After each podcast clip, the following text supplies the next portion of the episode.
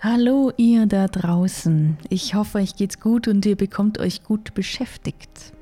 Oligunde plauscht momentan nicht und das ärgert mich. Kurz vor dem Lockdown hatte ich noch eine Woche lang Podcasts mit großen Namen wie Tamara Lunger, Uli Wiesmeier, Christa Vogel und Daniel Ladurna ausgemacht. Aber scheinbar hatte das Universum da andere Pläne. Ich habe mir quasi auf dem Weg zu Tamara das Kreuzband gerissen. Deshalb habe ich momentan auch einfach keine Folgen in petto, die ich noch veröffentlichen könnte.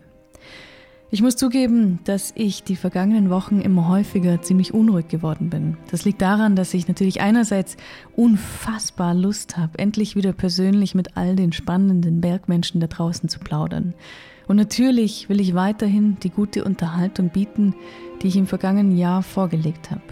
Viele von euch haben in den vergangenen Monaten den Podcast mit Spenden und Abos unterstützt und für jeden einzelnen Euro bin ich unheimlich dankbar, weil ihr meine Arbeit und das Ergebnis honoriert. Gleichzeitig spüre ich immer deutlicher den Druck, diesem Geld auch in Zeiten von Corona gerecht zu werden. Und im gleichen Moment frage ich mich dann, ob ihr, die ihr gespendet habt, wirklich erwartet, dass ich jetzt trotz der aktuellen Einschränkungen weiter irgendwas liefere oder aber ob ihr es auch so seht, dass ich dem Stil dieses Podcasts treu bleiben sollte und erst wieder loslegen sollte, wenn es wirklich wieder genauso möglich ist. Mein Podcast lebt für mich vor allem von den sehr persönlichen Gesprächen und der ganz speziellen Atmosphäre, die nur entsteht, wenn man sich an einem kleinen Tisch mit einem guten Kaffee und mit viel Zeit gegenüber sitzt. Diese Atmosphäre entsteht einfach nicht per Telefon.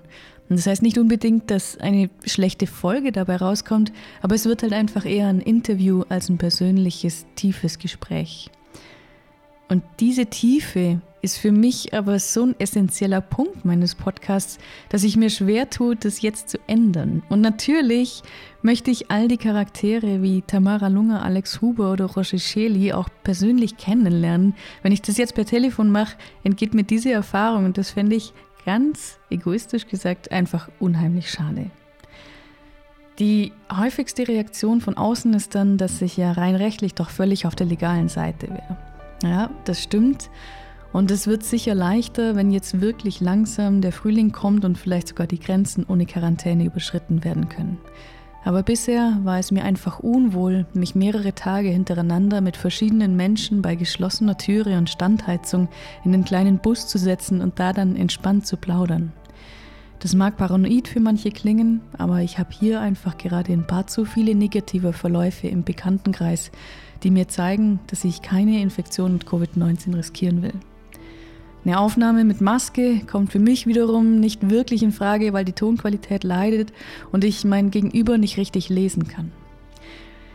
Ich kann es voll nachvollziehen, wenn ihr jetzt euer Abo kündigt. Wenn euch danach ist, zögert nicht. Ich kann es voll verstehen. Wenn ihr es nicht tut, freue ich mich auch. Es wird ganz sicher weitergehen, sobald es wärmer wird. Bis dahin wünsche ich euch alles Gute, bleibt gesund und Schaut bald nochmal vorbei, denn eine Riesenfolge aus dem letzten Jahr habe ich noch für euch. Ein Mann von hinter der Kamera anstatt davor. Die kommt Anfang März. Habt's gut und hoffentlich bis bald.